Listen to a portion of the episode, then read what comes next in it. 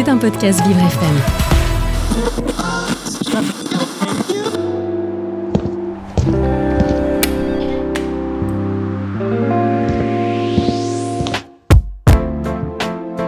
Quand je viens ici, c'est un bol, un bol d'air. On oublie la maladie, on oublie tout. C'est formidable, quoi, c'est tout. Magnifique. Voilà, on trouve tout ici pour se reconstruire après un cancer. On se sent compris. C'est magique.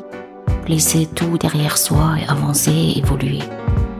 Il y a une ambiance euh, que je retrouve pas ailleurs, quoi. Dès que je rentre ici, c'est franchement, c'est une, c'est ma bulle. Je suis moi-même. apaisé, relaxé, détendu. Comme si c'était chez moi. C'est le soleil. Tu sens de l'amour qui circule, quoi. Bienvenue à l'atelier Cognac Jet, ce lieu qui accueille à Paris les femmes et les hommes qui ont un cancer, un lieu qui ressource pour aider à trouver un nouvel équilibre, un lieu qui accompagne pour affronter les difficultés de la maladie. L'atelier vous emmène. Tout votre corps, des pieds à la tête, est complètement détendu. Observez sa respiration, ressentir le trajet de l'air quand l'air rentre par le nez, va jusque dans les poumons. Aussi, à chaque inspiration, vous puisez de l'énergie, de la force. Et à chaque expiration, vous vous débarrassez de tout ce qui encombre, de tous ces comportements qui vous ont peut-être été utiles à un moment donné et qui ne le sont plus aujourd'hui. C'est comme un grand ménage qui se fait naturellement sans que vous ayez besoin d'y penser. Suivez-moi. Dans cet épisode, nous nous intéressons aux profondeurs de l'esprit. Cette fois-ci, il est question d'une technique qui peut être pratiquée collectivement ou individuellement. Il faut se laisser guider par la douce voix d'Emmanuel. Bonjour Emmanuel. Bonjour Magali. Vous êtes hypnopraticienne, vous intervenez à l'atelier Cognac Jet. Emmanuel, on aimerait mieux vous connaître. Qu'est-ce qui vous amène à pratiquer l'hypnose ici à l'atelier? Eh bien moi, comme je suis euh, normande, que je suis euh, très pragmatique et très terrienne, il faut que j'ai expérimenté les choses par moi-même. Et l'hypnose, ben, j'ai eu la chance de pouvoir euh, avoir euh, Isabelle Célestin, l'hôpital, comme hypnothérapeute pendant plusieurs années. Et cette dernière, euh, qui devait en avoir marre de me voir tout le temps euh, aux séances, parce que c'est quand même de la thérapie courte et ça a duré plusieurs années, mais bien évidemment j'allais la voir pour des choses différentes, m'a dit ça serait bien de faire la formation en hypnose, vous allez pouvoir aussi apprendre à vous mettre en auto-hypnose, et je trouvais ça intéressant au stade où j'en étais. Donc j'ai participé à cette euh, formation d'initiation de, de trois jours, et là, bah, ça a été la révélation. Je me suis dit, mais c'est ça que je veux faire. Et puis, bah, j'ai fait toute la formation finalement, et c'est comme ça que l'histoire a commencé. Pouvez-vous nous préciser, nous expliquer ce que ça veut dire exactement hypnopraticienne? En réalité, c'est tout simplement de l'hypnose. Des fois, on parle d'hypnotiseur, mais là, ça renvoie plutôt à de l'hypnose de, de spectacle, sans, sans vocation de thérapeutique. Moi, en fait, je préfère le terme d'hypnopraticienne parce que je veux pas laisser penser que c'est la technique en fait seule qui guérit, ou même que c'est moi. hein. C'est vrai que bah, j'aimerais bien être magicienne, mais mais non, malheureusement, j'adorerais, mais je suis pas magicienne. Alors en fait, c'est la personne qui se guérit elle-même. Moi, je suis là pour la guider avec cette pratique extraordinaire qu'est l'hypnose. Et puis même, j'utilise parfois d'autres techniques comme l'EFT, Emotional Freedom Techniques, ou technique de libération émotionnelle. C'est une technique qui vient d'outre-Atlantique et qui a été utilisée et connue grâce aux effets bénéfiques qu'elle procurait aux, aux soldats qui avaient des troubles de stress post-traumatique. Et puis nous, chez nous, malheureusement, on en a entendu parler beaucoup au moment des événements du Bataclan, parce que c'est une technique qui a fait ses preuves dans tout ce qui est euh, traumatisme. C'est c'est le même courant en fait que l'EMDR, que certains connaissent peut-être, c'est tout le courant de la psychologie énergétique. Et c'est vraiment des pratiques qui sont très très efficaces dans tout ce qui est gestion des émotions, et puis pour s'affranchir des traumatismes du passé. Comme vous proposez toutes les semaines des séances individuelles et aussi des séances collectives, est-ce que vous pouvez nous dire quelles sont les différences et quelles techniques à chaque fois? Bah, en individuel, il s'agit d'une séance d'hypnose classique. hein. Donc la personne vient avec une problématique, une addiction au sucre, une phobie, des IRM, des problèmes de santé, d'anxiété, une opération à venir peut-être. Et en fait, en une ou en plusieurs séances, elle va pouvoir dépasser son problème. Dans ce cas, je fais vraiment du, du sur-mesure en tenant compte non seulement de son problème, mais de sa personnalité et des leviers, des ressources qu'elle a. Pour les séances collectives, j'aborde différentes techniques. Ça va du doing automassage à l'EFT, en passant par la communication non violente, au ponopono, des techniques de visualisation ou de la psychologie positive. Et tout ça, ça va permettre aux participants de mieux gérer leur stress, leur fatigue ou leurs émotions. La différence avec le groupe, c'est qu'en fait, il y a toute la dynamique de groupe qui est intéressante, il y a tout ce qui se dit aussi dans le groupe, donc pas simplement avec l'intervenant.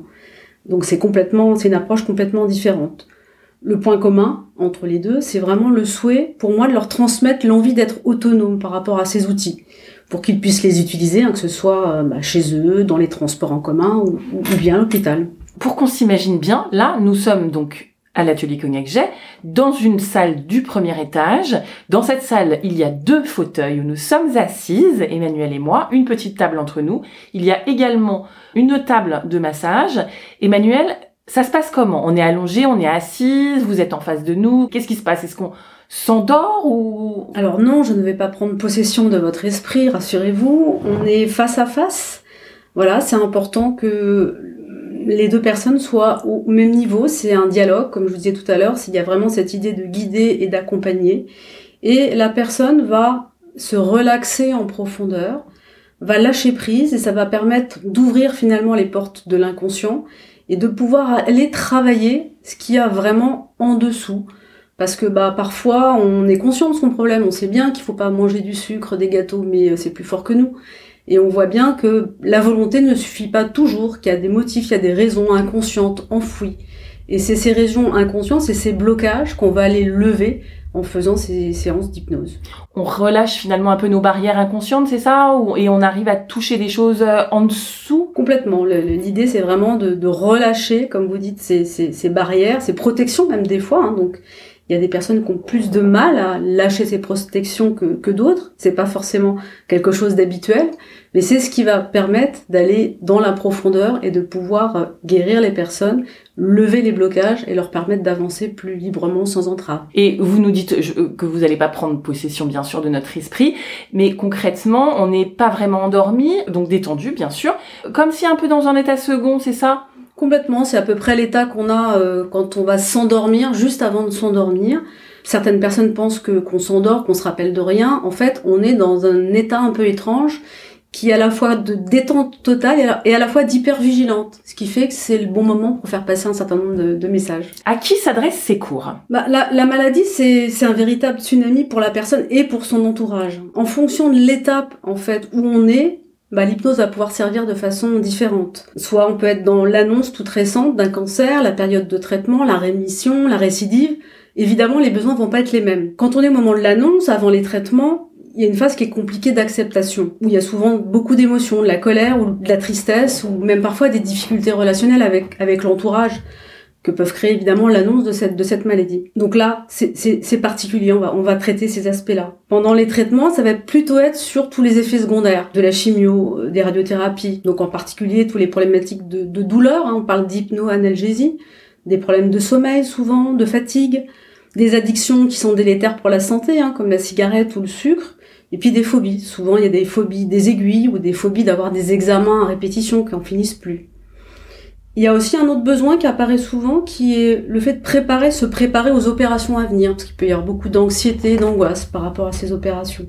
Et puis parfois aussi de se dire que mon mental, bah, il peut m'aider à combattre la maladie et de le mettre en état de marche pour ça, de favoriser ça. Puis le dernier moment, c'est après les traitements. Là, souvent, il y a une anxiété qui peut apparaître de rechute. Et aussi, euh, ça arrive assez fréquemment qu'il y a cette, ce besoin de reconstruire l'image de soi, de retrouver une confiance en soi qu'on a parfois perdu à travers la, maladie. Et puis euh, parfois même ça peut aller jusqu'à accompagner la personne à un changement de vie. Et puis la philosophie de l'atelier, d'ouvrir les séances aux accompagnants, c'est quelque chose qui vraiment fait sens pour moi, parce que je trouve que l'entourage il est souvent très affecté, il est démuni, sans impuissant face à la maladie de ses proches, et ils ont également besoin d'être accompagnés pour traverser cette maladie ensemble. Comment vous arrivez ici, Emmanuel, à l'atelier Cognac G? Vous êtes hypnopraticienne, qu'est-ce qui vous amène là? Bah, On arrive ici parce qu'un jour, un des fondateurs vous parle de ce projet. Vous le trouvez formidable, en l'occurrence il s'agit du docteur Villeminet, et vous trouvez aussi formidable le projet, les deux, vous savez plus lequel est le plus formidable des deux, et vous avez envie d'apporter votre pierre à l'édifice. En plus, j'ai eu la chance vraiment de participer, d'assister à la naissance de l'atelier, même euh, juste avant la naissance, on pourrait dire à la, à la gestation, puisque j'ai fait partie des premières intervenantes présents à l'ouverture il y a cinq ans maintenant. Vous êtes bénévole pour l'atelier. Qu'est-ce que ça vous apporte à vous de donner ça?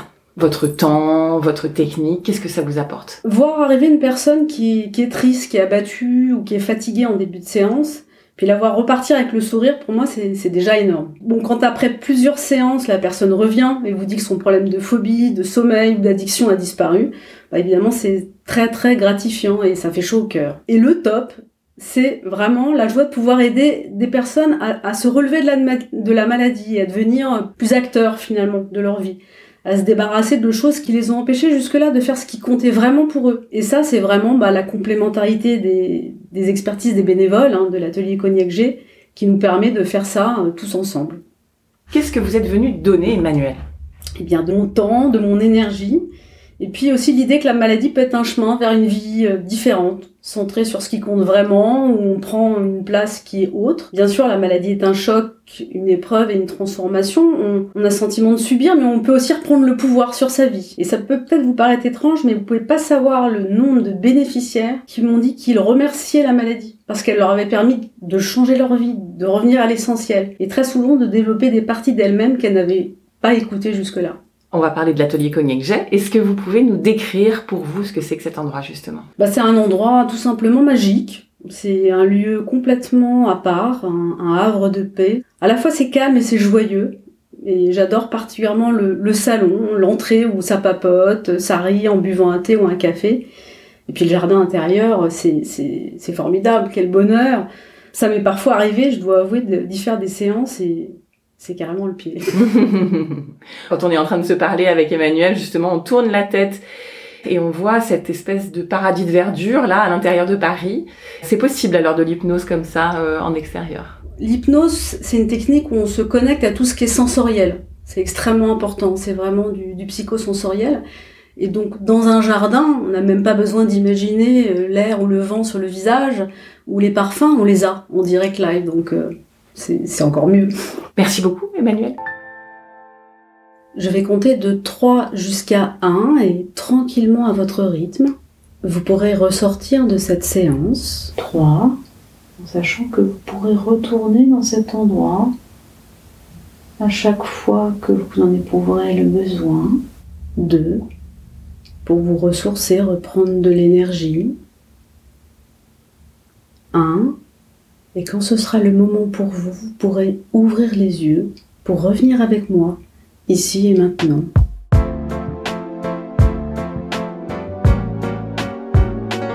Bonjour Véronique Durochot. Bonjour Magali. Merci d'être avec nous. Vous êtes psychologue, psychanalyste. Vous êtes à la fois l'une des cofondatrices de l'atelier Cognac Jet avec Clémentine Villeminet, médecin soins de support à Cochin, et Thibaut Tenaillot, directeur de l'hôpital franco-britannique, et bénévole au sein de l'atelier. Alors Véronique Durochot, on aimerait vous connaître mieux. Quel est votre parcours? Alors bonjour Magali, déjà je vous remercie de m'avoir convié pour cette, ce podcast. Euh, alors mon parcours de psychologue psychanalyste a été plutôt linéaire dans le sens où toute ma vie de psychologue, j'ai euh, été amenée à, à, accompagner des personnes touchées par le cancer. Euh, j'ai beaucoup travaillé euh, en soins palliatifs, principalement d'ailleurs, hein, pendant une 25 ans à peu près, avec le premier réseau parisien de soins palliatifs, le réseau Quiétude, que j'ai quitté l'année dernière. Et j'ai complété ce, travail avec euh, euh, une pratique à l'hôpital, euh, où j'ai rencontré Dr Villeminet d'ailleurs, dans l'équipe de soins palliatifs de l'hôpital Bichat. Voilà, et c'est ce qui m'a amené à, à, travailler sur ce projet euh, de l'ouverture de, de l'atelier. Alors dans cet épisode qui est dédié à l'hypnose, prodigué par Emmanuel à l'atelier Cognac Jet, on a envie de comprendre la genèse justement de cet établissement. Alors de votre regard, de quel constat cette idée est-elle partie? Alors, euh, l'idée de l'atelier n'est pas partie, elle a toujours été là. Euh, c'est une idée qui m'a accompagné tout au long de mes études et même avant, euh, puisque même avant de faire mes études de psy, euh, je voulais faire des études de médecine que je n'ai pas faites. Mais en tout cas, ça m'a permis de concilier constamment dans ma tête, dans mon esprit, la, complémentarité entre toutes ces pratiques et de maintenir en moi ce, très fortement ce projet d'ouvrir un lieu d'accueil pluridisciplinaire euh, pour pouvoir euh, accueillir euh, de façon très diversifiée des personnes touchées par la maladie et donc les accompagner également sur le plan psychologique et toutes les autres pratiques. Donc, à votre avis, dites-nous quelle est l'ambition première de cet atelier Cognac G? Hmm. hmm. Alors l'ambition de l'atelier, c'est euh, de faire de ce lieu unique euh, foultitude de, lieux uniques, de maintenir l'esprit de l'atelier tout en le faisant, euh, le faisant vivre euh, dans des tas d'autres lieux partout et surtout, je pense principalement de, permettre aux gens qui viennent à l'atelier d'avoir envie de créer d'autres lieux. Vous voulez dire en fait, euh, ça serait un, un, premier exemple, disons, et euh, voué à se multiplier euh, sur le territoire un petit peu, c'est ça? C'est ça, c'est ça. C'est-à-dire se multiplier, multiplier les idées, et tout en développant partout la créativité au service de la solidarité. Hmm que chaque lieu soit vraiment un lieu unique, pas forcément qu'on soit un modèle, mais qu'on soit un lieu d'inspiration surtout. Pouvez-vous nous préciser la notion de mieux-être? Hmm. Ah oui, ah oui, c'est une question qu'on nous pose souvent. Euh, alors moi j'aime beaucoup cette notion de mieux-être. Euh, sans trait d'union, n'est-ce pas? Sans trait d'union, bien sûr. Hein, alors c'est vraiment choisi euh, dans le sens où dans mieux-être, c'est on a l'idée d'un mouvement.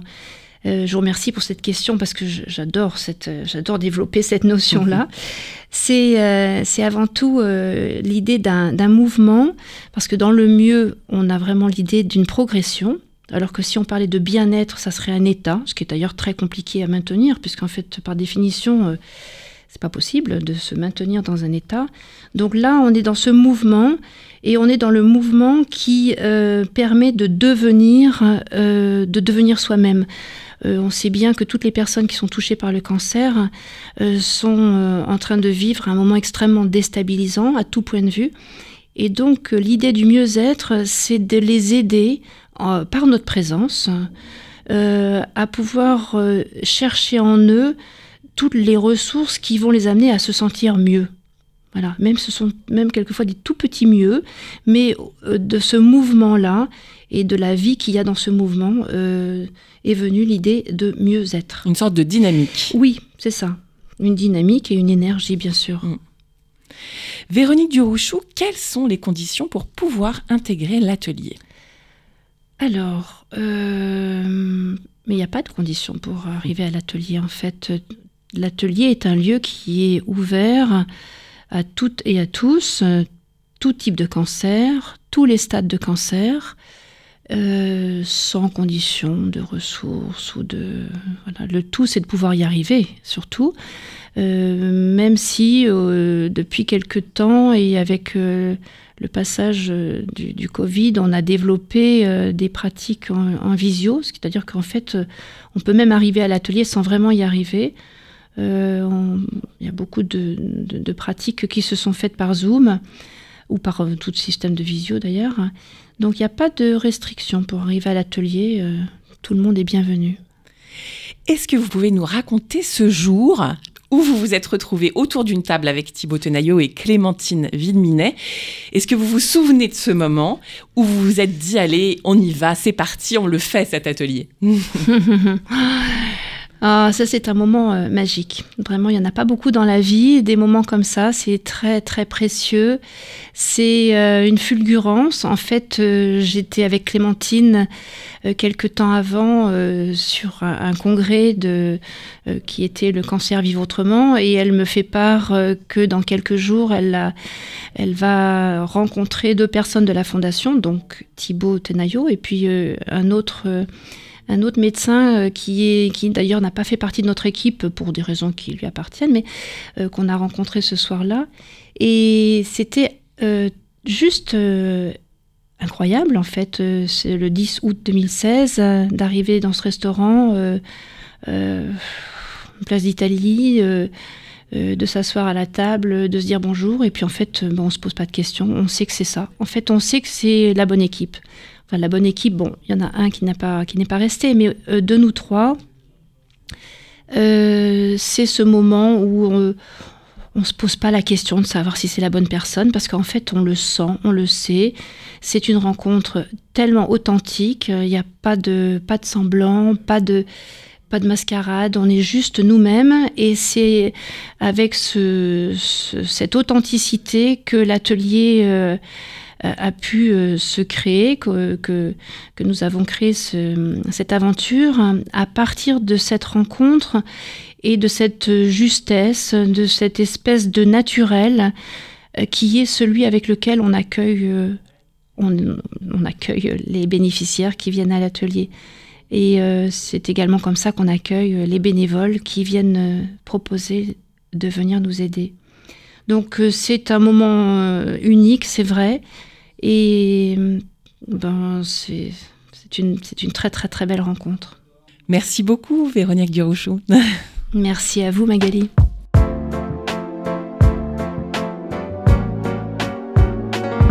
C'est le moment de vous présenter Zaya et Olivia deux bénéficiaires des séances d'hypnose d'Emmanuel. Justement, on arrive à temps pour échanger quelques mots avant la séance. Bonjour Zaya. Bonjour. Vous vous apprêtez à rentrer euh, dans votre atelier, dans votre séance avec Emmanuel pour euh, bénéficier d'une séance d'hypnose avec elle. Comment ça va juste avant la séance là? Comment vous sentez?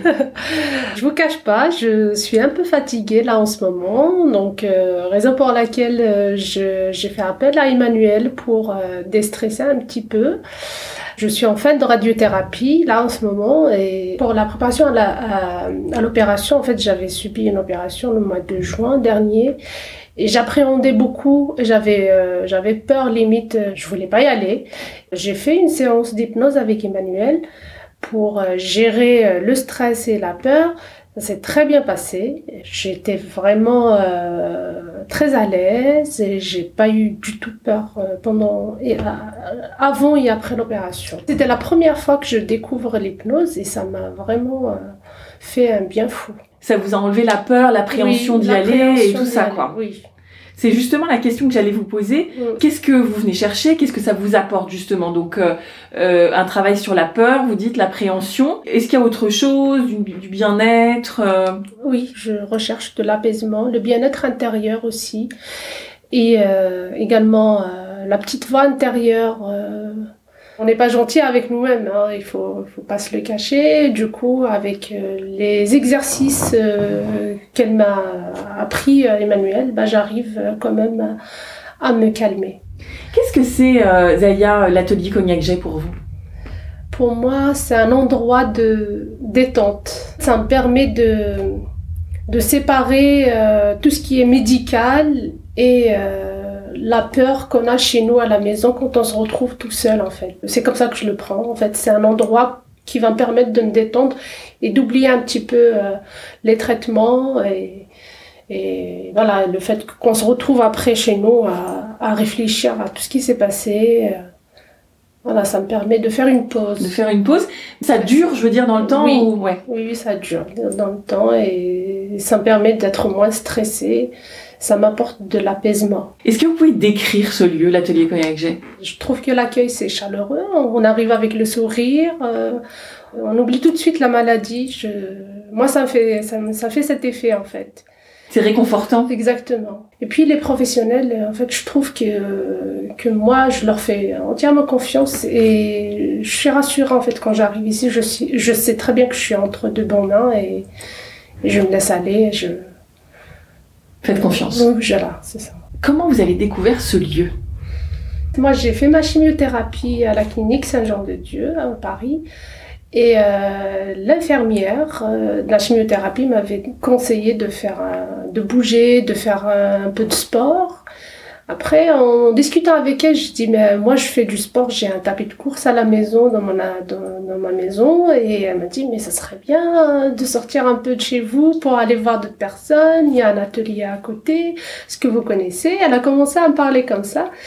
Ah, j'ai non, non, elle m'a dit si, si, faites un tour, euh, il faut y aller, ça vous allez voir, euh, il y a d'autres patientes, euh, vous allez vous retrouver. et ce qui s'est passé, en fait, j'ai trouvé une copine que on a fini le même jour et on s'est retrouvés ici. Ça fait plaisir quand même d'être entouré par des gens qui euh, subissent la même chose, comprennent peut-être ce que vous subissez. Oui, sans se parler, on comprend, on se comprend en fait. Euh, surtout de voir les mêmes personnes avec qui on a commencé les traitements et maintenant on arrive à, un certain niveau. C'est vrai qu'on est, est en cours encore de, de traitement, mais euh, le plus dur est derrière nous.